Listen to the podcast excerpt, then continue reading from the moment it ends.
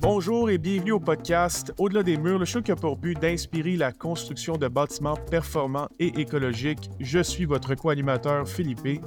Et je suis votre co-animateur Jean-Sébastien. Alors euh, aujourd'hui, on rencontre euh, Benoît Delorme, fondateur d'Isoslab. C'est un concept de dalle structurale isolée. En fait, c'est une solution parfaite pour les bâtiments performants. Il va nous parler de, pourquoi, en fait, c'est idéal. Euh, évidemment, on va parler de fondation.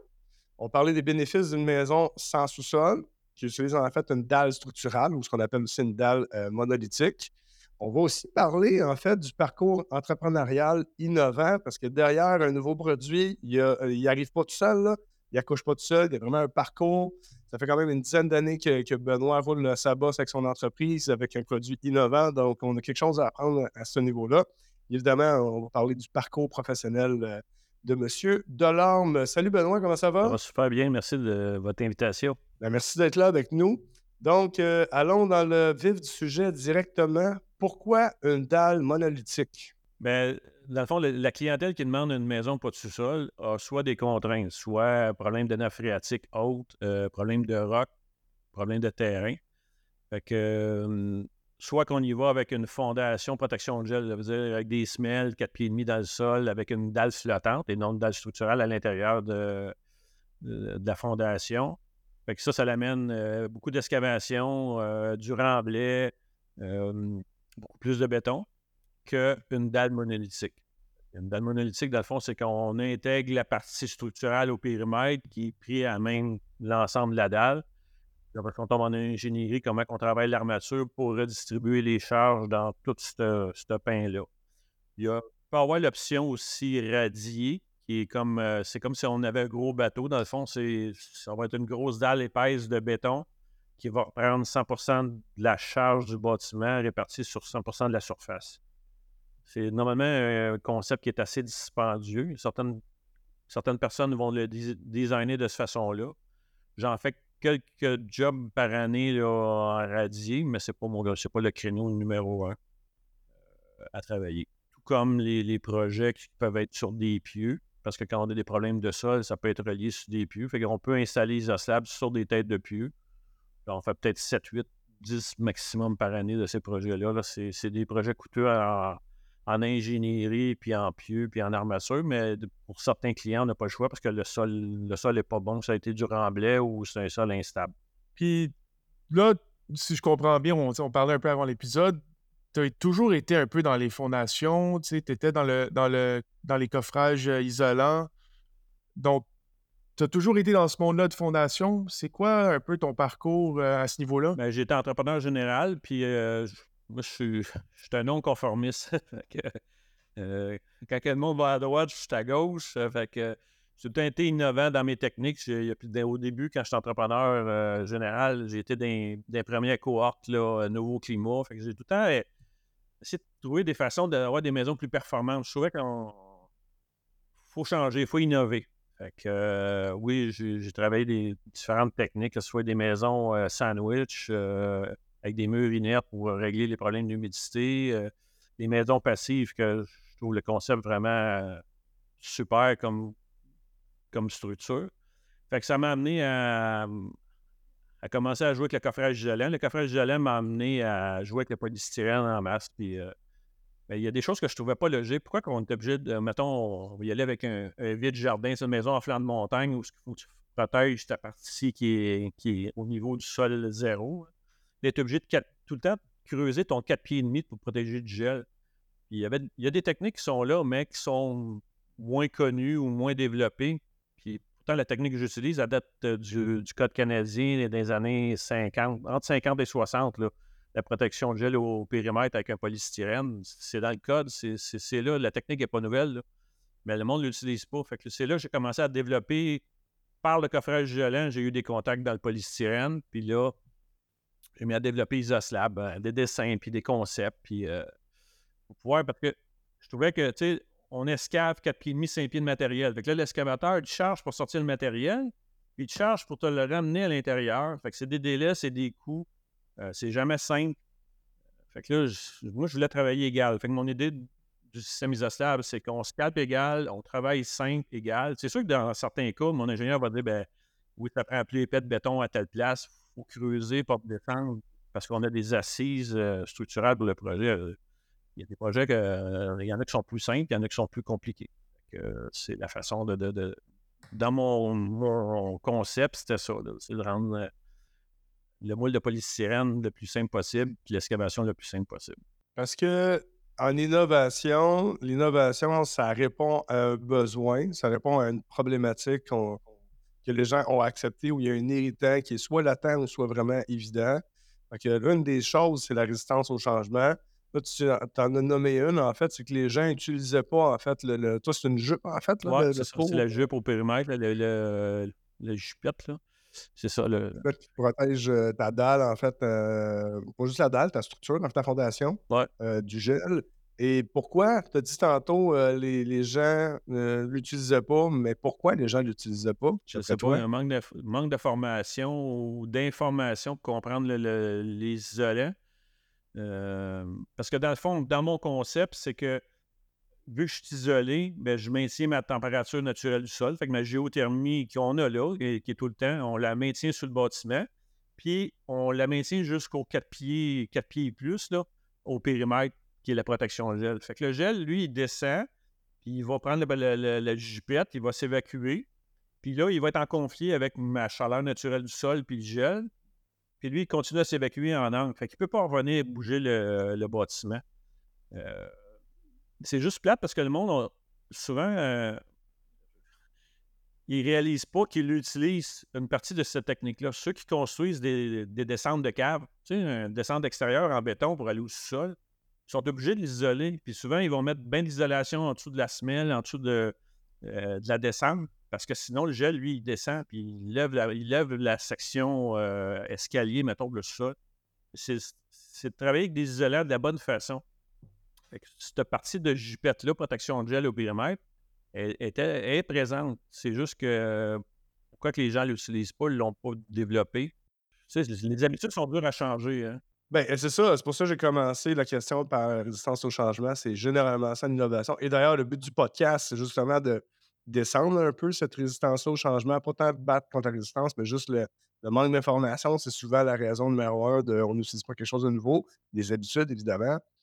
Euh, mais là, dans le fond, ta jupette, ce que j'ai vu sur ton site web, euh, c'est un petit peu en angle. Oui. Il y a une raison pour être en angle. Ben, c'est pour l'évacuation de l'évacuation de l'eau. l'eau, euh, le ruissellement, dans le fond, c'est qu'on ne veut pas qu'il y ait d'eau qui reste stagnante dessus. C'est juste d'avoir un angle pour que l'eau s'évacue. Puis si on met un drain français, ben, il va aller au bout de la protection de gel. Et chose qui n'est qui pas compris par tous les architectes et les ingénieurs, parce que je reçois des dessins souvent, le drain, il est en dessous de la jupette, euh, au talon de l'assemblage. Il ne sert absolument à rien sauf à prendre la nappe phréatique. Euh, le monde ne réalise pas. Il va au bout de la protection de gel pour évacuer le coup d'eau. Au bout de la jupe, C'est ça, au bout de la, jupette, la jupe, pour, évacuer le, coup d'eau. L'isolant, là, il sert à garder la chaleur euh, naturellement disponible dans ça. Parce que tu as parlé de géothermie, là, mais des gens qui vont entendre géothermie comme la pompe à chaleur géothermique, là, en fait, géothermie, ça veut dire la thermie, c'est la chaleur. Géo, ça veut dire c'est de la terre. C'est la chaleur, en fait, du soleil, essentiellement, à notre euh, hauteur. Euh, de... Parce qu'on est proche du sol. Là, fait que c'est pas tant la chaleur du sol, c'est vraiment la chaleur du soleil qui est emmagasinée. Vu que la terre, c'est une grosse masse thermique, mais c'est cette chaleur-là, en mettant un isolant, on empêche, en fait, le transfert de chaleur de la terre vers l'extérieur qui est froid à ce moment-là. Fait que là, elle a la protection du gène en réalité. Très bien expliqué. Puis Benoît, parle-moi un peu, là, on, rentre dans le concept déjà de la jupette, mais décris-nous un peu le système d'Isoslab. Euh, c'est quoi, qu'est-ce qui est vraiment innovant? puis en, termes un peu plus techniques, là. OK. Euh, je reviens à mon explication tantôt. Quand j'ai conçu l'Isoslab, c'était de travailler, excusez, sur un plateau égal. Fait qu'à partir du plateau égal, la base de la menuiserie, c'est tu pars de tes coins, ton trait carré et ton niveau. C'est ça qui était dans mon concept. Fait ça rend ça le plus user-friendly, moins compliqué sur le chantier. Euh, que, je te dirais, j'ai au-dessus de 80% de ma clientèle, c'est de l'autoconstructeur, est capable de réaliser euh, facilement avec le manuel ou le guide de chantier. Euh, les composantes, dans le fond, sont précoupées en paires de coins. les coins extérieurs. Sinon, c'est du module droit. Les coins internes, euh, avant, au début, parce qu'on apprend au travers des années, hein, on corrige puis on, améliore des choses. Je faisais des coupes, euh, pas des deux coins intérieurs euh, coupés 45 parce que j'avais trop de pertes, parce que mon module de porto a, mettons, si on y va dans le modèle standard pour la majorité des maisons jusqu'à deux étages et demi, c'est mon modèle 14 pouces. lui, il a 14 pouces de haut total. Il y a 2 pouces d'isolant de haute densité pour avoir 12 pouces de béton. Puis il y a, 24 pouces total de, projection interne. OK. Initialement, il était en 8 pieds de long. Il était coupé au CNC parce que euh, au début, quand on a commencé comme ça, même j'ai encore des modèles qui sont coupés au CNC. Fait que c'est coupé dans un gros bloc de polystyrène. Ma shape est découpée. Puis c'était produit de cette façon-là. Depuis l'année passée, ça m'a pris un an. On a fait venir un moule d'Italie maintenant, depuis 2023, mes composantes sont pour le modèle 14 pouces, qui est mon modèle qui sort le plus, le Go Out. Euh, lui, dans le fond, il est moulé en longueur de 4 pieds, puis il clip un dans l'autre. On a, on a fait des changements, des améliorations d'épaisseur au périmètre pour rencontrer les nouvelles normes, nouveaux climats qui vont devenir standards. dans mon concept, on part des coins extérieurs, on ferme les axes, euh, le niveau, ça se passe sur le niveau, dans le fond, on demande d'avoir un pad de gravier net. Pourquoi du gravier net? C'est parce que ça ne se compacte pas, ça ne se déplace pas, puis c'est le drainage que je veux. Je veux contrôler le transfert d'humidité au polystyrène parce que du polystyrène mouillé, ça va le transférer au béton. Puis la pire chose qu'on peut avoir, c'est du béton humide, ça chauffe pas, c'est inconfortable, c'est un feeling d'avoir les, euh, les pieds froids. C'est pour ça qu'on demande tout le temps du gravier net. Puis le plombier, c'est là-dedans que le plombier travaille pour faire son souterre, c'est du gravier net. Fait que dans le concept, c'est ça les composantes. Il y a un U de métal qui permet de ceinturer tout l'ensemblage, dans le fond, de le strapper, de le maintenir ensemble, qui fait que ça ne bouge pas. Euh, la chose que le monde réalise moins, c'est que du côté euh, mécanique, mon module isoslab, là, euh, vous voyez le, le bâton le L inversé fait que le poids du béton écrase mon module, ça annule la pression latérale. Fait que ça ne force pas. Contrairement à une forme de bois, les, coffreurs ou les gars de fondation ou, de dalle, il faut qu'ils braissent à mort le, panneau de bois parce que lui, il se bat contre la pression du béton. Moi, il n'a pas de pression parce que par sa forme, le poids va l'écraser, ça annule la pression latérale. Je joue avec des densités de polystyrène, fait que le module, le module se retrouve être en 40 PSI. Le restant, j'ai majoritairement j'ai du 20 PSI. Je peux travailler avec du 35 PSI pour mes dalles extérieures, qu'est-ce qu'on appelle les dalles froides. Quand le, projet a des dalles chaudes, le bâtiment, et mettons des perrons, galeries qui sont en dalles froides, mais ben là, je vais changer mes densités de polystyrène. Et je verrai que mes densités de polystyrène, mes élévations de, polystyrène à l'intérieur. si on revient au modèle qui est le plus commun, le modèle 14 pouces, on se retrouve comme concept 12 pouces de béton avec deux pouces isolants dans le premier deux pieds. À l'intérieur, vu qu'on est égal. J'ai 14 pouces de haut. Ma dalle centrale a tout le temps 6 pouces de béton. Ça veut dire que j'ai 8 pouces d'isolation en dessous. ça me donne. L'isolation est à 4,2 au pouce. Fait que je suis à 33,6 intérieur en dalle euh, en valeur R sous la masse de béton. La raison de mettre le taux plus épais en béton, c'est structural. Oui, c'est la dalle monolithique. C'est, son, c'est, comme si la semelle est intégrée dans l'assemblage. La différence que j'ai par rapport à, d'autres concepts, c'est que côté euh, ingénierie, la technique vient du militaire américain pour les aéroports, qui fait que c'est une armature style crochet qui va prendre la charge euh, au périmètre qui va renvoyer vers l'intérieur. normalement, c'est une armature qui a, 6 pieds de long, qui redescend à 8 pouces, qui revient à 12 pouces, il y a des, perpendiculaires dedans. Les ingénieurs, que le monde reçoive des plans, des, plans avec des, designs de base, c'est qu'ils travaillent l'armature linéaire comme une semelle. Fait qu'eux autres sont tout le temps obligés d'avoir des 24, 26, 32 pouces de béton au bord parce qu'ils ont, mettons, 4 rods avec des, des crochets autour qui tiennent l'armature en ligne vraiment comme une semelle linéaire, mais il n'y a pas de transfert de charge à l'intérieur. Fait que ça fait tout le temps beaucoup plus épais de béton, plus d'armature au périmètre, au lieu d'utiliser le transfert de charge vers l'intérieur dans le, béton avec l'armature. C'est pour ça que je n'ai pas beaucoup d'ingénieurs qui connaissent cette technique-là de travail au point de vue dalle. Il faut qu'il y ait vraiment une formation en dalle, euh, en dalle monolithique. Mais toi, ton kit, ça vient tout prépensé. Quelqu'un l'achète, il n'y a pas à, à caler un ingénieur pour ça. Au travers du processus, les premières années, euh, dans- on avait une mauvaise presse des dalles monolithiques. C'est le garage fait boboche là, hein, par euh, Joe Blow. Ça, Ah ça a bougé ou ça n'a pas bougé. Puis les villes, souvent, elles étaient réticentes. Mais euh, depuis Isoslab, vu qu'on fournit tout le temps un plan d'ingénieurs, c'est sûr que les garages, je te dirais qu'il n'est pas requis, puis le monde ne paye pas pour euh, l'ingénieur. On donne des, des- des grandes lignes, puis le monde est capable de travailler avec ça. Mais pour tout ce qui est maison, maintenant, le plan d'ingénieur, il est demandé. Dans le fond, c'est le côté légal pour la municipalité. Pour le permis, puis c'est ma garantie aussi, c'est notre ingénieur. Notre ingénieur va designer, dire ben oui, ça prend de l'armature à telle place parce que j'ai un point de charge X, j'ai une division porteuse, j'ai une colonne interne.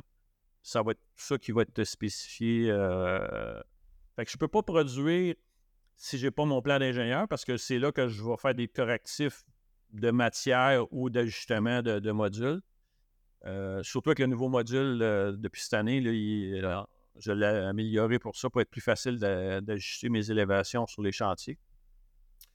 C'est la partie ingénieur qui, qui est le côté blindé. euh, C'est ça. Mais vous le fournissez, en fait, chez Isoslab. Quelqu'un achète le kit chez vous, ça vient ultimement le service le complet avec l'ingénieur. oui, c'est ça. Tu n'as pas le choix. Parce que ce que je comprends, c'est pour justement garantir. De toute façon, les villes le demandent. Ouais. Puis, euh, fait a pas besoin, t'as pas besoin d'engager quelqu'un d'autre à part. Non, ça ça. chez vous. souvent, c'est mieux de prendre notre ingénieur, pas parce que c'est mon ingénieur. de toute façon, mon ingénieur coûte moins cher parce que j'ai une entente de volume avec, puis il connaît ma Mhm. recette, dans le fond. Il fait juste adapter. C'est trois points.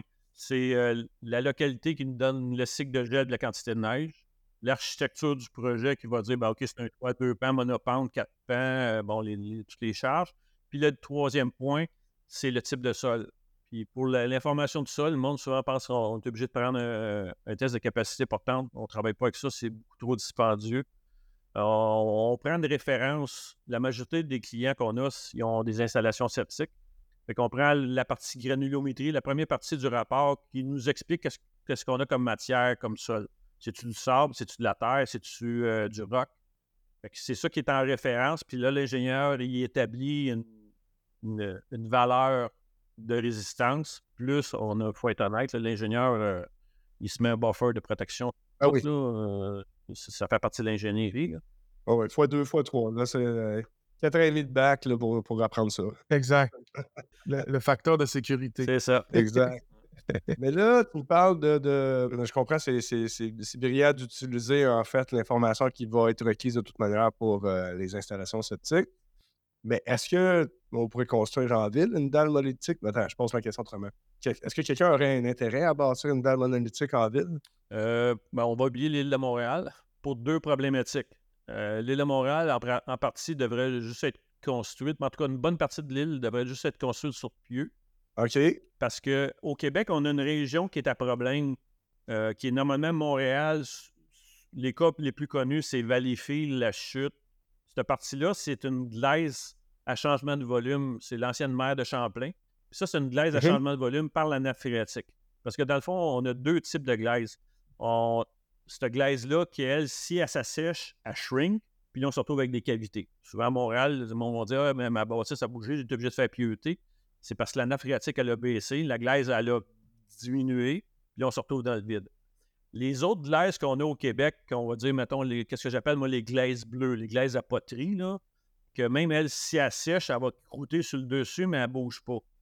Elle est stable, mais elle, elle n'aime pas le gel. Elle, elle gonfle au gel.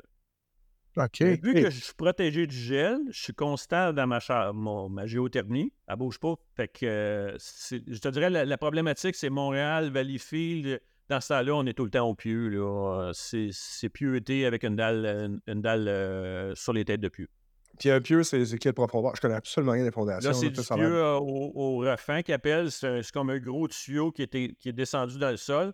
Puis eux autres, ils descendent. des- Ça ne veut pas dire qu'ils vont descendre jusqu'au roc, mais ils descendent jusqu'à ce qu'il y ait une, une résistance X sur quand il- c'est de la mécanique. Là. Je, je m'y connais un petit Ouais. peu, mais pas, je ne suis pas l'expert. Euh, quand ils compriment ce pieu-là, jusqu'à un moment donné, là, il y a tellement de résistance que là, ça donne le buffer. là. Ah, c'est ça, les grosses, les grosses tours là, qui bâtissent à Montréal, puis tu vois la- l'espèce de grosse grille qui fait toc. Ouais. Toc, J'ai- toc. Il y a des places que ça va être des. il y a- je sais qu'il y a une autre technique, c'est plus un H-beam. Ceux que moi je connais plus dans le résidentiel, c'est plus comme un tuyau. Mais c'est le même principe. Tu arrives au max de compaction. Fait que là, tu sais que tu vas avoir une résistance Ouais. à, justement à la, la contrainte. euh, Un peu comme les technopieux ou ben, technopieux, mais les pieux vissés, là. Qu'eux autres aussi, Oui. ils ont une machine à compression qui fait que- qu'ils savent qu'il est rendu à une telle résistance à cause de, de l'assiette. Ça, ça se maintient. Euh, Mais dans mon cas, moi, avec l'ingénieur, c'est pas des pieux vissés normalement qu'on va travailler. Là, c'est plus, ils appellent ça des, des pieux au refend. au. Ouais, C'est Ok. d'une résistance. Ouais, il y a c'est- plusieurs types de pieux, Ouais. honnêtement. Là. C'est euh, pieux vissés, pieux forés, euh, pieux euh. Ouais, il y a plein. il c'est ça. Ouais. C'est c'est vraiment euh, c'est un créneau qui est assez, euh, assez spécial. Comme je dis, j'ai dit au début, c'est c'est coûteux en ingénierie, puis c'est c'est- c'est un processus qui est long. C'est pour ça que c'est pas, euh, c'est pas mon créneau. pas les territoires euh, idéaux pour, euh, pour toi? Vous voyez, l'autre base, c'est quoi les. C'est dans quoi vous, vous chaînez, mettons, Isoslab, là? C'est quel genre de, de projet de terrassement, de, pas de terrassement, mais de terrain, là? Ah, le terrain, ben c'est sûr, moi, quand le monde a des problèmes de nappe phréatique, j'ai pas de problème. Sur le rock, c'est l'idéal. Euh, sinon, ben, le terrain standard, tu sais, je, je dirais que ma clientèle d'autoconstruction ou de- d'entrepreneurs dans mon modèle de 14 pouces est peut-être à. Donc, 70% de ma clientèle est dans le modèle 14 pouces. J'ai le modèle passif, qui est vraiment juste fait pour les maisons à double ossature. là. Vraiment, euh, vraiment performante, qui est dans le fond la même, la même partie euh, mécanique que le 14 pouces. Ça veut dire les mêmes épaisseurs de béton, c'est juste qu'on l'a pimpé en isolation.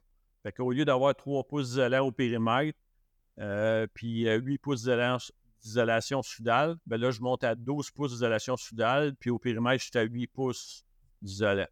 Fait que, tu sais, je suis- je peux- je suis pimpé en isolation sur tout parce que c'est ce type de construction-là, c'est ça qu'on veut. On veut de la, de la hyper-performance de Oui. l'enveloppe pour l'économie de chauffage-climatisation. Quel pourcentage de tes projets, je te dis- tu dirais, qui sont euh, de ces niveaux-là? Puis, euh, pour ajouter aussi, on parlait au début, tu n'es pas aussi juste au Canada. Ton produit aussi est vendu aux États-Unis, si j'ai bien compris, et bientôt en Europe, c'est ça? Ouais, c'est ça. Ah ouais, international! Ouais, Wow. ben, j'ai eu mes brevets. euh, j'ai commencé avec mon brevet canadien. Euh, pourquoi qu'on prend un brevet? Ben, c'est euh, pour se protéger, euh, protéger du, du copyright puis euh, du concept. Fait que j'ai développé le Canada. J'ai approché un agent de brevet euh, au tout début. Euh, mais le Canada, c'est tout le temps long. C'est tout le temps plus long. Fait qu'on a déposé US. US, a été assez rapide à sortir. Fait que quand ça l'a sorti, le US, ben là, le Canada a dit Ah, ben, il y a le US, ben, on donne le Canadien. Fait que j'ai. Mon premier US a sorti, mon Canadien. Après ça, j'ai demandé mon deuxième US. Parce qu'au au, au US, tu as deux types. Euh, c'est le processing puis le concept que tu, tu, demandes des brevets. Fait que j'ai mes deux brevets américains. Là, on va demander un troisième pour. Parce que là, j'ai eu des améliorations sur euh, mes composantes. Fait qu'on va, on va déposer ça. Puis euh, au mois de juillet, j'ai fini par avoir mon brevet de la nouvelle euh, entité européenne, là, parce qu'ils ont fait un regroupement des pays. Je suis les premiers à avoir un brevet au niveau de l'Europe. Mais l'U- L'Europe, c'est vraiment d'essayer de trouver quelqu'un pour vendre mon idée. Je ne veux pas m'en je veux pas m'en occuper d'ici. Juste le Canada. Le US, si je pouvais avoir quelqu'un euh, quelqu'un qui a déjà commencé à m'approcher pour développer ce marché-là. Ah ben, on te le souhaite. C'est des, gros marchés. Puis honnêtement, euh, il y a beaucoup de bâtiments. Il y a plus de bâtiments performants. Évidemment, en Europe, on n'en parle pas. Ça vient de là, le bâtiment ultra performant. Ouais. Mais aux États-Unis, il y a quand même des, des, des noyaux de- d'endroits. Toi, tu le vois, c'est où, mettons, aux États-Unis, qui sont plus euh, intéressants à tes produits? Ben, l'usine, qui, qui- l- mon usine de sous-traitance qui fait toutes mes composantes est à Wakefield, Gatineau, juste au nord du parc de Gatineau. Fait que euh, c'est sûr que ça donne bien. Tout ce qui est le nord-est américain, c'est vraiment euh, passive house, là, Vermont, Maine, euh, l'État de New York. Ça, c'est vraiment des places. Sinon, après ça, tu retombes à l'autre bout, dans le fond, l'Oregon, puis euh, cette partie-là qui a un petit peu de, de, de green boulder, mais euh, le gros créneau américain est vraiment de notre côté à nous autres. là. Fait que ça l'aide les frais de transport parce que ça reste que c'est du polystyrène Ah oui. qu'on livre. hein. Fait que c'est volumineux. C'est pas pesant, mais c'est volumineux. Ah, c'est ça. À part les, les bâtiments performants, les maisons, là, euh, ça, ça sert à. Est-ce que ça peut servir en industrie? On pourrait-tu utiliser ça pour. J'ai un euh, modèle pour pour euh, du multilogement commercial euh, industriel qui est mon modèle 24 pouces. Que dans le fond, lui, on est rendu à un, concept que là, je ne peux plus être égal sur mon. Parce, je peux plus être égal en, plateau de travail parce que je me retrouve à avoir des, des bonnes mesures euh, de béton au périmètre. le plus gros projet qu'on a fait, j'avais 32 pouces de béton au périmètre. Mais je ne peux pas avoir 32 euh, moins. De, mon épaisseur de polystyrène à l'intérieur, ça ne marche pas. Fait lui, on va creuser le périmètre parce qu'on a besoin de plus épais de béton. Puis on remonte l'intérieur pour avoir tout le temps mon 6 pouces de béton. Avec, euh, dans ce temps-là, on, baisse à 5 pouces d'isolation. Lui, il est vraiment fait pour des grandes surfaces, que ce soit du commercial, industriel. J'ai eu un petit peu de cette demande-là. L'agricole, j'ai eu de la, demande, mais euh, ça ne sort pas parce que souvent, le monde, il y a trop d'isolation. Le monde ne veut pas d'isolation, il ne veut pas mettre autant. Fait Puis, mettons, euh, multilogement, un, un 6plex, 8plex, 12plex avec une dalle monolithique? Ouais. Oui, j'en ai, quelques projets de fait. Euh. Parce que pour les, bâtiments passifs, c'est plus facile de, se rendre avec les, de, rencontrer en fait les requis techniques euh, Plus tu as, de logements, plus le, bâtiment il est gros dans le fond. Là. Fait que, euh, une dalle monétique, serait, avec les, 8 pouces d'isolation que tu parlais, le 12 pouces là, sous, le, sous la dalle, euh, ça, ça, prête bien en fait. Oui. J'ai eu des clients qui m'ont qui ont pimpé même mon modèle 18 pouces parce que euh, dans le calcul, parce que souvent dans le passif, ils vont faire des calculs de performance. Puis de 12 pouces, on avait monté à 14 pouces sous dalle parce que lui avait calculé que dans son logiciel, la façon de. C'était requis. J'ai de la demande dans le passif. C'est sûr qu'il n'y a pas tout le monde qui va jusqu'à l'accréditation, parce que ceux qui ne connaissent pas le, principe de passif, là, tu peux prendre des concepts, mais tu peux aller jusqu'à certification. Certification, c'est vraiment une coche complètement à part. C'est demandant là, en investissement puis en, en point, euh, en point technique. Pourquoi les gens ne se rendent pas à la certification? C'est 99% des gens, c'est exactement le discours que tu as dit là. Ils vont prendre pick and choose, ils vont prendre le meilleur possible qu'ils peuvent, mais ils ne vont pas aller chercher la certification. Et de l'autre bord, y aurait-tu un intérêt à aller chercher le, le tag? Ouais, il y a quelque chose dans quelque chose d'information, c'est parce qu'on donne peut-être trop le, les références européennes, Poutin pourrait se mettre avec les références américaines qui, sont, qui seraient plus faciles à atteindre, puis avec des matériaux qu'on aurait ici, là, puis s'il y a des contraintes de matériaux, puis euh, ça se passe surtout aux fenêtres, là, aux fenêtres de ventilation, tu le sais, avec le minotaire, là, euh, point de vue ventilation, climatisation. Euh, mais je pense que le, le, gros point numéro un, c'est les matériaux, le type de matériaux, puis les fenêtres. Je sais qu'il y a des compagnies qui commencent à, ouvrir un petit peu plus le le, marché à ce type de produit-là, mais ça reste que c'est du haut de gamme.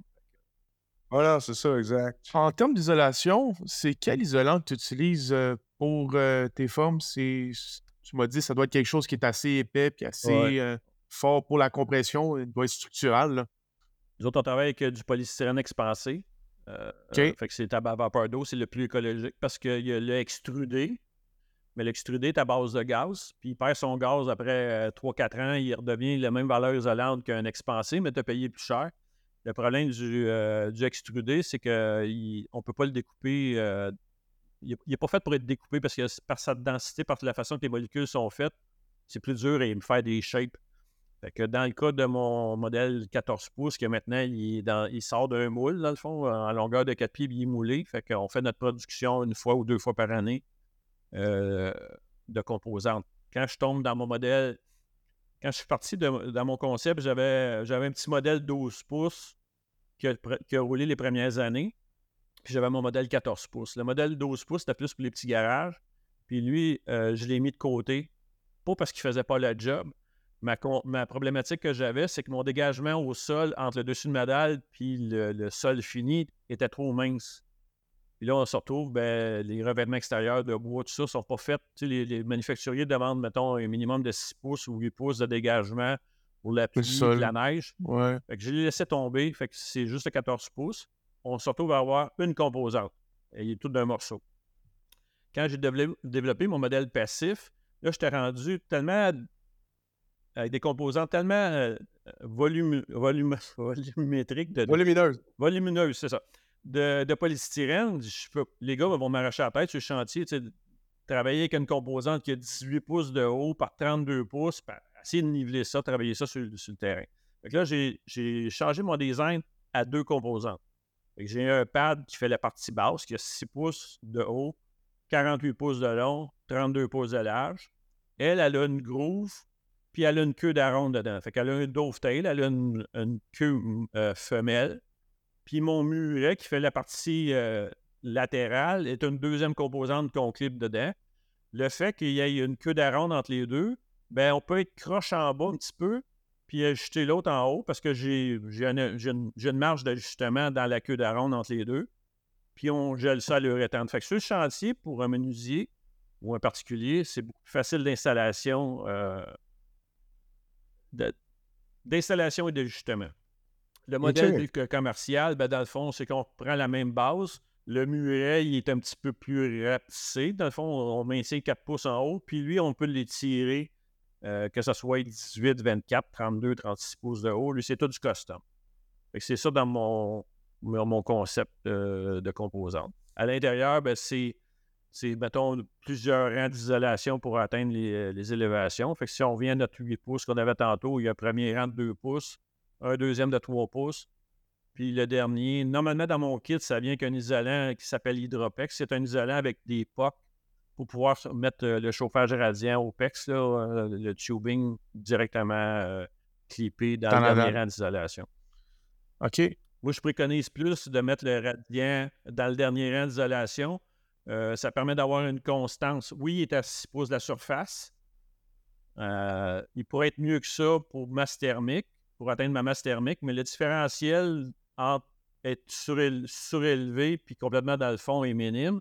Sauf qu'on n'a pas de tracas de savoir quand tu viens pour faire euh, des modifications puis tasser une division, ben, tu n'as pas à, penser que tu peux, tu peux frapper un tuyau avec du glycol ou de l'eau dedans il y a une constance d'élévation de, l'assemblage avec ce, cet isolant-là. Intéressant. Tu parlais tantôt, là, c'est, euh, c'est assez simple, les menuisiers ou les autoconstructeurs, d'ajuster le, le, kit en chantier. Euh, mettons la dalle, est-ce que euh, ton concept, c'est, c'est, plus compliqué, plus simple qu'une fondation standard pour un menuisier ou ça change absolument rien? Y a-t-il des précautions particulières pour construire sur une dalle versus une fondation? Standard? Ben, la dalle, c'est le créneau. C'est ça que le monde veut, c'est pas une fondation. Fait que, la fondation, c'est tout un coffreur. Le coffreur ne touche pas d'autre chose que des panneaux de plywood. Il faut être honnête. Là, c'est, lui, il loue ses panneaux de plywood, puis c'est go, go, go, go for. même ces gars-là ne touchent pas coffrage gelant. Je, le vivais les années que je donnais de la formation CCQ coffrage gelant. C'était des menuisiers qui venaient se former, c'était pas euh, des coffreurs. Fait que ah, cette partie-là est vraiment là. Euh, au Québec, c'est un cimentier applicateur qui fait la mise en place du béton. C'est pas un coffreur. le cimentier applicateur, lui, il coule, il, fait la mise en place du béton. Certains vont faire juste la première finition, qui est, mettons, l'hélicoptère ou à truelle. Puis il y en a qui se sont spécialisés à une finition euh, post-queue, après que la queue soit finie, quand la maison est finie, puis les autres viennent polir au diamant, puis là, il offre différents finis, dépendant de ce que le client veut. Il y a des gars qui se sont spécialisés dans, ces deux créneaux-là. la mise en place du béton se fait par un cimentier applicateur. L'assemblage du polystyrène, c'est un menuisier. C'est vraiment la base de la menuiserie. Comme je disais tantôt, euh, les coins, on ferme très carré. Après ça, on gère ses mécaniques. Ça, ça, prend combien de temps, disons, euh, prenez un job de, je sais pas, de, 1500 pieds carrés, ça prend combien de temps à faire deux, disons, deux menuisiers, le CT. La préparation, pas, pas la dalle, mais la ben, préparation. la préparation, c'est l'excavateur qui va préparer, préparer le pad. dans le fond, il va enlever le végétal parce qu'on ne veut pas avoir de végétal parce que du organique, ça, se compacte puis ça, change. on enlève le végétal, on prépare le, plateau de travail, on met du gravier net, on demande 6 pouces minimum de, gravier net. Pourquoi du gravier net? Comme je disais, ben, euh, pour le drainage, ça ne se déplace pas, on n'est pas obligé de compacter. Puis le plombier, ben, c'est là-dedans qu'il veut travailler pour faire son souterre.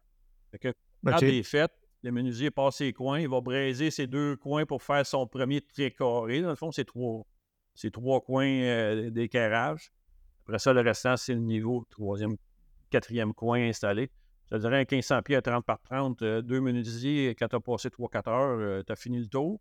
Là, il faudrait que tu attendes que ton plombier revienne tirer ses axes, faire son souterre. Parce que là, dans le fond, l'excavateur va avoir déjà rentré son niveau en, installation avec une fosse septique. Il va avoir rentré déjà son BNQ, son tuyau blanc à partir de la fosse septique dans l'emprise de la maison. C'est là que le plombier va aller raccorder son ABS. Euh, s'il veut rentrer l'électricité souterraine, il va, poser son, tuyau d'électrique, puis la sleeve pour le puits, puis le fil pour euh, le puits. Fait que ça, ça va être rentré à l'intérieur de l'assemblage. à partir d'un coup, l'assemblage est fait au périmètre, bien là, le plombier va vraiment tirer ses actes. L'exemple, je donne tout le temps un îlot de cuisine. Là, tu n'as pas le choix, tu ne peux pas passer par les murs, par le plafond. Fait que c'est tout le temps, ça, c'est tout soudable. Fait que ce soit que l'électricité, euh, le drainage, l'eau chaude, l'eau froide. Ça va tout être là. Tu as assez de place pour passer les conduits de ventilation? Parce qu'il y a des fois des projets que tu veux faire du soudal, là. Oui, ça c'est euh, c'est sûr qu'on peut passer dans la partie euh, isolante. ça, peut être, ça peut être trimé dans la partie isolante. Là, euh, même la plomberie, ça m'est arrivé un projet que la façon que la maison était faite par rapport aux pentes, ben, le, la partie de l'ABS était dans le fond au-dessus du gravier parce qu'elle était dans le 8 pouces d'isolation pour garder ses pentes. Fait que conduit de ventilation pourrait être par-dessus le gravier dans, au travers de l'isolation. Tu as 8 pouces d'isolation. je pense que tu es capable de te passer des conduits dans cette partie-là. Bon, on est capable de travailler euh, là-dedans. Euh, fait que finalement. Si c'est le modèle passif, t'as encore mieux, tu as 12 pouces d'isolation. Oui, ben c'est ça exactement. Mais évidemment, si tu gruges dedans, tu perds un peu d'isolant. Moi, je suis pas un gros fan des, des, conduits soudales parce que ils sont là, sont là, puis ils sont là pour les vie, dans le fond. je préfère éviter ça le plus possible. Mais des fois, euh, des fois, ça peut être plus simple. On vient de compléter un projet où on aurait aimé ça le faire. On n'avait juste pas la place pour partir de la salle mécanique destinée au grand espace. Mais c'était effectivement, c'est une dalle de. Je sais pas si c'était monolithique, mais il n'y a pas de, pas de sous-sol là-bas. Dalle ou fondation. oui, mais un beau projet. Euh, donc, euh, c'est simple d'exécution pour placer en fait la structure de, de Isoslab. il y a même un quart de métier de moins. Fait on, on, simplifie euh, à ce niveau-là.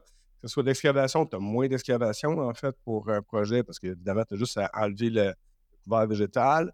Après ça, tu as du, de, la, de, la, pierre nette trois quarts, j'imagine, comme tu parlais. Ouais, demi ou trois quarts. Là. Le demi est encore plus facile. Il y a des places où on est capable d'avoir de la demi. C'est plus facile, plus simple sur le gâteau. oui, c'est ça, c'est plus facile à, niveler et tout. Après ça, tu coules moins de béton qu'une fondation conventionnelle. Ouais. Ce qui est un point, ce qui est un point très, très, très intéressant. Là, on, peut rentrer tant dans le vif du sujet, mais moins, le moins de, béton qu'on a, moins, plus faible empreinte de carbone que le projet Wawa. Effectivement. Pourquoi, dans le fond, Philippe, euh, pourquoi il ben, Le carbone, c'est très, c'est très intensif. Ben, le carbone, je dis le béton, c'est très intensif en, carbone.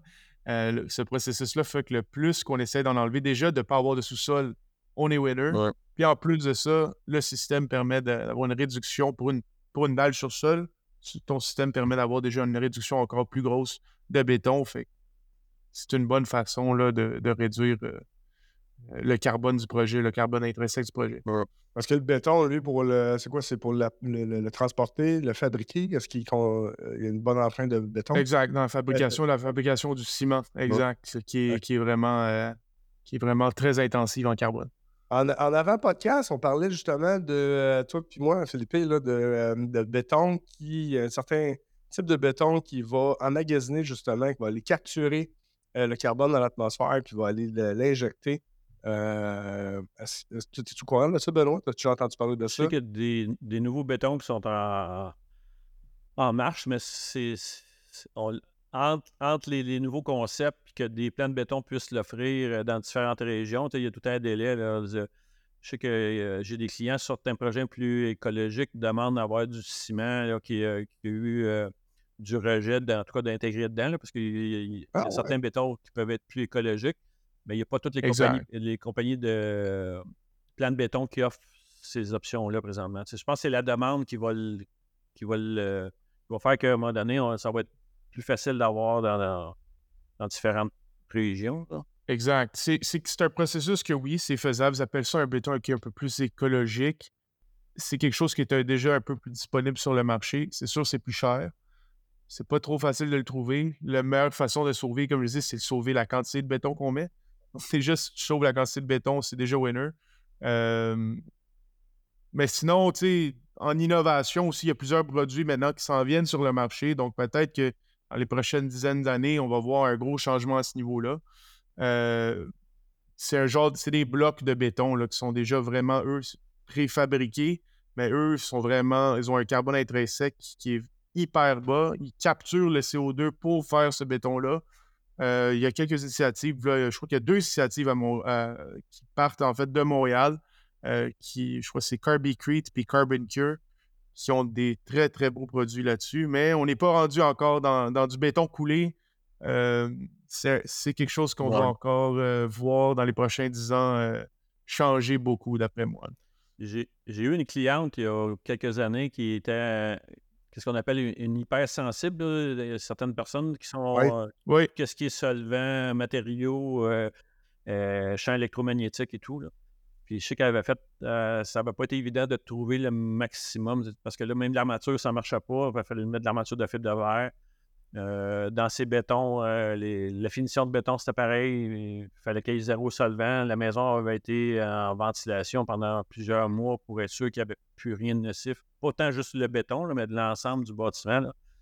que c'était vraiment spécial comme, approche. Là, ah oui. Il y a de plus en plus de gens comme ça. On avait, on avait parlé un peu avec André Fauteux dans un de nos précédents euh, podcasts.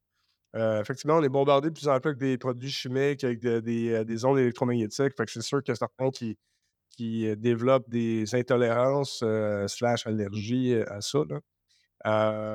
on parlait, là, je suis en train de résumer en fait des avantages de, de, ton concept et du concept de dalle monolithique. pourquoi qu'on pourquoi c'est avant c'est quoi les problèmes en fait d'une fondation standard avec sous-sol, mettons? Ben avec sous-sol, c'est sûr qu'avec sous-sol, on ne compare pas une maison sous-sol avec une, maison sans sous-sol. C'est deux, deux choix de bâtiment. Euh, le sous-sol, souvent, euh, OK, c'est de contrôler le, drainage puis euh, la perméabilité. Parce que sinon, tu ne veux pas avoir un sol qui est froid puis qui va être humide. Puis le problème de, luminosité. Souvent, quand on va voir des sols, ça sert plus de rangement que vraiment de pièces qu'on utilise. Fait que ça, c'est pour ça qu'il y a de plus en plus de monde qui veulent avoir des maisons pas de sous-sol. C'est sûr que les personnes euh, limiter les, escaliers, ben, ils veulent avoir des, pleins pieds. Fait que ça, c'est de cette façon-là. Si je me compare à ce que le code dit directement, on va y aller avec une semelle, avec une fondation protection de gel qui va avoir 4 pieds et demi, 5 pieds de profond on rend chose, on, met minimum d'isolation, puis on coule une dalle flottante à l'intérieur. À comparable, mettons, on va dire un 30 par 30 isoslab par rapport à une fondation protection gel, pour arriver au final, avant, qu'on commence la, structure, je devrais être en minimum 40% moins cher qu'une fondation protection gel avec une dalle flottante quand même majeur. C'est une grosse différence, là, pareil. C'est sûr que les excavateurs, certains excavateurs qui sont wise guys un peu, ils n'aiment pas mon produit parce qu'il est pas mal moins payant pour l'excavateur. C'est entre un job à 15 000 et un job à 3 000. Euh. Non, non, c'est ça exactement. Mais justement, parlons de cash un peu là, pour ton, ton produit. Là. On peut l'évaluer à combien? Comment tu l'évalues? Si tu au pied carré? Si tu au projet? Ça ne marche pas au pied carré. C'est vraiment du custom parce qu'il faut que je chope mon périmètre, mes changements d'angle, puis après ça, ma surface. Parce que dans le fond, dans, dans mon, mes composantes, la partie qui coûte le plus cher, c'est le module IsoSlab de périmètre et la jupette. Dans le fond, le restant, c'est oui, c'est trois rangs d'isolation avec euh, j'ai un, triangle qui sert de, pour faire des pentes douces parce que le béton n'aime pas les pentes euh, abruptes. Si on peut y aller par décalage de 2 pouces, mais du 4 pouces, 6 pouces de dénivelé, euh, le béton va être porté à faire des, à faire des, des fentes puis, parce qu'il peut avoir un mouvement. Autant un mouvement juste pendant la cure que moi, demain, s'il y a de quoi, il y a un point de tension. le, béton n'aime pas les points de tension. c'est pour ça que j'ai pas de règle de pouce. Je peux pas. plus c'est grand, moins ça revient, mais moins cher au pied carré, mais on ne peut pas donner de comparable au pied carré. Quand on parle pour le modèle standard, les deux autres, le, passif ou euh, le, commercial, ben, c'est vraiment, vraiment du custom, custom. Là. As-tu déjà, comme mettons, des modèles que ben, 2000 pieds carrés, attends-toi à tel range de prix, 4000, tel range? Non, c'est vraiment ça que je dis aux gens. Euh, faites une demande par le site web euh, euh, de demande avec l'information du, projet, le lieu aussi, parce qu'il faut calculer les frais de transport à partir de l'usine de Gatineau. Mais dans la soumission, même quand je suis hors région, je donne déjà le volume de transport pour que les gens puissent regarder avec un transporteur local. Ça représente quoi comme volume pour euh, venir chercher le matériel? Mais on peut dire que, euh, surtout des terrains plus accidentés, des terrains qui, nécessiteraient beaucoup de dynamitage, beaucoup d'excavation, beaucoup de remblais, on a un avantage à utiliser ton système si on veut un bâtiment performant encore plus. Euh, et globalement, on, est à 40 30 à 40% moins cher qu'une fondation équivalente standard code. Pour un projet régulier, quand on, comme tu dis, euh, quand on tombe dans le rock, ou là, c'est encore plus, on est encore beaucoup plus avantageux parce que ceux qui ont fait des projets avec des fondations en escalier, ça coûte une fortune. C'est ça, là. Certains projets, j'ai eu des merges, si on pourrait dire, genre, c'est pas le bon terme, des, des, des, jointements entre le isoslab puis de la fondation, surtout quand on tombe en plan de montagne. Là. Euh, ouais, ouais. Puis même, j'ai fait du isoslab. J'ai des clients qui ont fait du isoslab deux niveaux. Il y avait un niveau. Je n'ai une à Québec, un entrepreneur qui a fait le garage 8 pieds plus bas avec le modèle 14 pouces. Il a fait un mur de coffrage isolant pour retenir le dénivelé du bas et du, haut de 8 pieds. Puis en haut, la maison était en passif. dans certains cas, on peut le faire. J'ai des clients quand je travaille avec eux autres quand l'offre. Moi, j'aime bien ta solution. Là. Je veux dire, c'est plus simple. Overall, quand tu regardes la gestion du projet global, euh, c'est plus performant. Tu as une économie de, coûts, tu peux le combiner. Euh, ça vient avec une histoire. C'est tout pensé. Tu as ton plan d'ingénieur. Tu as, euh, ce qu'il faut avec ça. Intéressant. Parlons un petit peu d'innovation globalement. Je pense qu'on a fait le tour du, produit Isoslab, à moins que tu voulais parler d'autres choses. Là. Non, ben, le, pour revenir au dernier, ma dernière innovation de cette année, le moule, dans le fond. Euh, les autres années, comme le passif puis comme le commercial, j'étais obligé de faire des, composantes. Quand, quand l'ingénieur m'arrivait avec euh, des places où j'avais un point, un point de, un point de l'autre, euh, que ça me prenait, mettons, 14, 16, 18, 20 pouces de béton, mais ben, j'étais obligé de faire faire une composante custom découpée au CNC pour ajouter. Avec le nouveau moule, on a créé un muret qui est constant, mais que lui aussi a une queue d'aronde sur le dessus, qu'on y rajoute un insert pour adapter mes hauteurs, mes élévations, pour que ce soit plus facile sur le chantier d'ajuster les, euh, les points spécifiques qui viennent du plan d'ingénieur quand on a besoin d'avoir plus épais de béton. Fait que c'est simplicité. Le mot-clé là-dedans, c'est performance et simplicité d'exécution en chantier. Là. Euh, comprends. Euh, innovation, euh, j'ai un petit peu d'expérience là-dedans, une petite formation comme ça. on est en train d'innover sur certains produits. Fait que je, vois un peu le, genre de parcours que tu as dû. Euh, ton idée est venue de où, en fait, à base? Ben, comme je te disais tantôt, j'ai travaillé avec un ingénieur, euh, point de vue concept pour euh, protection gel et tout. Ça, cette partie-là, je, la comprenais déjà. que j'ai commencé à peaufiner mes dessins à moi pour concept de constance, facilité d'installation. Je comprends. Le but, c'est du moment. De manière, l'idée est arrivée dans ta tête parce que c'est juste une, illumination divine ou tu as rencontré un problème tu as fait ah, regarde là, il faut que je développe, euh, je développe une solution pour ce problème-là. Ben, dans le coffrage de lab des constructions que je faisais, quand on arrivait avec euh, des. C'était les, les, les, vides jardins qui étaient. je trouvais que c'était illogique de, creuser dans, le bas de la montagne pour se protéger quatre pieds et demi, pour tout cacher tout ça pour commencer à zéro. Tu sais, avec, avec le coffrage isolant, on offrait l'alternative de baisser d'un pied, juste d'un pied au lieu de quatre pieds et demi, puis mettre un isolant en pente. On l'avait déjà là, parce qu'un isolant, un pouce d'isolant équivaut en théorie à un pouce d'excavation. C'est comme, euh, comme référence. Ça. là, pourquoi on n'est pas capable de remonter ça encore un peu plus haut avec la polystyrène? Il y a des façons de travailler. On a des, polystyrènes qui ont des densités. Ils font des autoroutes. Aujourd'hui, ils servent du polystyrène pour protéger du gel puis de la masse thermique. Puis le, poids aussi, parce qu'il y a une problématique qui, une problématique qui est, qui est réparée par le polystyrène pour les autoroutes. Parce que dans le fond, au lieu de mettre un poids de X, X mètres cubes de terre, ils mettent du polystyrène, fait que c'est stable. Ce côté-là, il est la technique était là. D'introduire, de transférer dans le fond quelque chose. Ça arrive souvent, ça. Il y a une technologie ou une technique qui existe dans un autre domaine, tu fais un transfert dans un domaine qui, en ce moment, ne euh, l'avait pas, puis tu l'adaptes.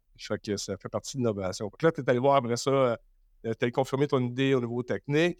As-tu eu de l'aide d'Investissement Québec ou des organismes d'innovation au Québec? Toi, tu es allé en ligne de ton bord tout seul. au niveau des, de la protection intellectuelle, comment tu t'es débrouillé là-dedans? C'est un univers en soi, l'API. Là. Ben, ça, c'est. J'ai engagé un, agent de brevet hein, qui est vraiment spécialisé là-dedans, puis on a monté les demandes officielles, puis les dessins techniques, puis comment expliquer, puis sûr qu'il n'y a, pas de conflit. Je te dirais qu'il y a si tu regardes dans tout le web, il y a deux autres produits qui, font. Ben, les autres, ils vont plus en radier, qu'est-ce que j'expliquais au début. Là. Un moule pour faire un, système de, de, de dalle monolithique radié. Mais je, trouvais qu'il manquait trop de choses. Pas de facilité de, d'installation et de constance rigide. Là. Fait que ne faut pas jouer dans cette, façon de faire là. J'ai amélioré euh, des petits points, mettre une coche dans le talon de mon module parce que quand je veux que ma jupette, je veux qu'elle tienne là, puis donner un angle pour que ça ait l'égouttement. Euh. C'était du peaufinage là, euh, au, fur et à mesure. As-tu eu des concepts qui ont totalement fail ou ça a toujours été comme une bonne base qui, a été améliorée? Bien, comme je disais, au début, j'avais le modèle 12-14. 12-14, euh, puis quand j'ai fait, j'ai inventé mon passif, j'ai essayé de garder comme un 16 qui était pour avoir juste une pouce de béton. Dans le fond, les concepts restaient les mêmes, mais j'avais moins épais de béton pour des plus petits projets. Puis j'avais pas de réponse. Puis c'était pas, il n'était pas adapté vraiment à la clientèle. Fait que les autres, on les a sortis out. parce que des fois, tu as des bonnes idées, tu penses que c'est bon pour ta situation, de ton point de vue, puis des fois, ben, il y a personne qui veut l'acheter, qui le comprend. Ou c'est euh, comme le code QR, ça fait longtemps ça existe le code QR, mais ça fait comme juste une couple d'années qu'on le voit vraiment. Il, était juste arrivé trop vite. Ou l'iPad de, de Apple euh, Windows avait sorti une couple d'années d'avant, mais c'est juste le marché n'était pas prêt à ça. C'est sûr que j'ai, j'ai été euh, dans le coffrage isolant, puis j'ai vu l'approche euh, de travailler par des centres de matériaux, tu sais, offrir le coffrage isolant par les centres de matériaux. C'est dur, cette partie-là, parce que, tu sais, ouais, on n'a pas une constance de gars au comptoir pour, pour les pros. Le, gars, il n'est pas là pour te conseiller. Tu veux, il prend ta commande, puis donner des conseils en construction, puis en formation par les centres de matériaux, c'est pas le. Pas le best. c'est pas le best. Fait que mon système, à cause de l'ingénierie, c'est pas un produit que je peux prendre puis je vais dire, ben, je vais le mettre chez Home Depot, euh, sa tablette, puis le client va pouvoir arriver là puis, pour se servir.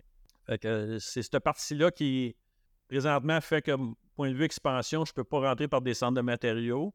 Faut faut que je développe autrement. Je, je m'alignerai plus pour, euh, je te dirais, plus avec des styles franchise distribution pour séparer le Canada les États-Unis, c'est plus ça que je, vise. Là, Parce que tu as quand même une bonne quantité d'intellectuels qui doit être euh, intégré dans le design, le développement du produit. C'est sûrement des recettes de base qui s'adaptent. Effectivement, euh, c'est pas idéal de, mettre. De toute façon, tu, veux adapter ton projet au chantier, au projet de la personne. Donc, tu ne peux pas nécessairement mettre ça en quincaillerie. C'est des euh fondations à la fin. Tu sais, c'est il faut, il faut y penser. On peut pas, on peut pas avoir un, one size fits all pour toutes les solutions. On, a déjà bien avancé au niveau des fondations. Eh ben, T'as-tu fini euh, d'innover? T'as-tu d'autres idées euh, qui s'en viennent que tu n'as peut-être pas parlé en ce moment? Euh, ben, j'ai, une bulle qui, que je veux développer. ouais. il, y a une, il y a un concept qui est une, pile thermique, le, principe GARP, qui, appelle, qui est utilisé pour les dans l'Ouest canadien, ils ont fait des projets dans le même principe. C'est que dans le fond, ils prennent la surchaleur des maisons puis qu'ils pichent dans le sol, isolé, qui fait qu'après ça, tu réinverses ton système euh, au glycol puis tu vas rechercher cette, chaleur-là. Mais j'aimerais bien euh, utiliser Isoslab pour faire des, des pas des serres, euh, des serres à pile thermique. Fait qu'on on pourrait isoler, dans le fond, c'est qu'on on fait comme deux glacières en dessous de la serre. La surchauffe dans ta serre, tu piche dans le sol qui fait que quand tu n'as besoin d'ennui ou euh, d'un période tu as moins de luminosité, tu vas rechercher cette chaleur-là qui est emmagasinée en géothermie dans ton sol. Fait que tu, boostes ta valeur, ta valeur, euh, valeur thermique de ton sol sous ton, ton bâtiment. Moi, c'est pour une serre que je regarde. Oui, oui, mais ça, c'est un principe d'accumulateur thermique. Je pense que c'est très brillant, c'est très pertinent. C'est un peu avant-gardiste pour le, Québec, mais il y a des endroits où ça peut être bien pertinent. Mais encore, il y a un produit qui est sorti l'année passée, il y a deux ans, qui s'appelle STEF, S-T-E-F-F-E. C'est une nouvelle fournaise. C'est fait, euh, il me semble que c'est fait au Québec. C'est euh, ben, pas tant une fournaise, c'est un accumulateur thermique. Et euh, au Québec, l'année passée, donnait des généreuses subventions pour le, le tester. Euh, c'est mis en marché, Oui. ça existe en ce moment. T'as pas tant d'économie, en guillemets, d'énergie. Tu peux avoir une économie euh, si tu t'a- t'a- t'arrives bien, bien énergie, puis tu chauffes durant la journée quand ça coûte moins cher. Euh, tu ta- c'est des briques, là, finalement. Là. Tu as un accumulateur thermique. Là, le soir, dans les pics, ben, au lieu de, de demander de l'énergie du réseau, tu vas chercher ça euh, là. Mais on peut appliquer le même principe dans des euh, bâtiments plus autonomes, mettons au remote, ou euh, les capteurs solaires, en fait, les capteurs solaires qui fonctionnent pas au qui fonctionnent, mettons, le mur là, qui est comme une espèce de, gap entre une vitre et un mur noir en béton. Là.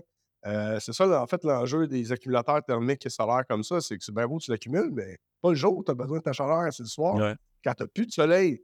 Fait que tu as besoin d'un accumulateur comme ça.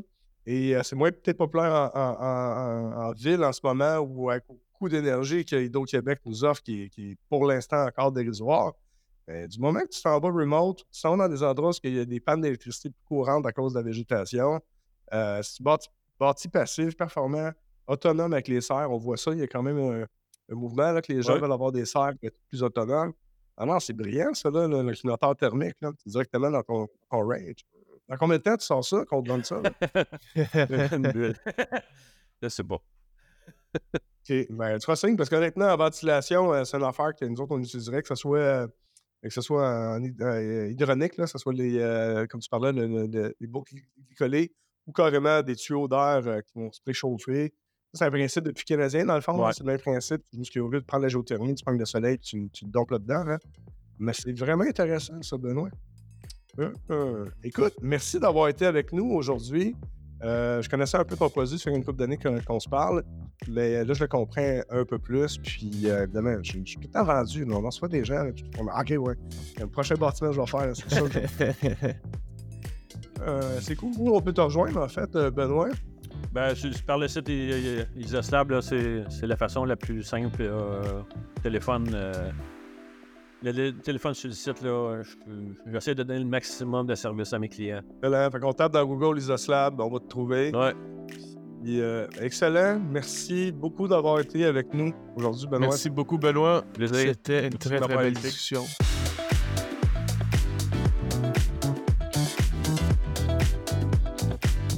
Merci d'avoir été des nôtres pour cet autre podcast Au-delà des murs. Merci Philippe. Merci à notre invité. Rendez-vous sur notre site web addm.ca pour plus d'informations sur l'invité du jour.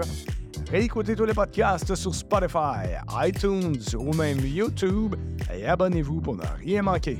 Commentez les podcasts, faites-nous part de vos suggestions et échangez directement avec nous sur LinkedIn, Facebook et Instagram ou envoyez-nous tout simplement un courriel à info à commercial addm.ca.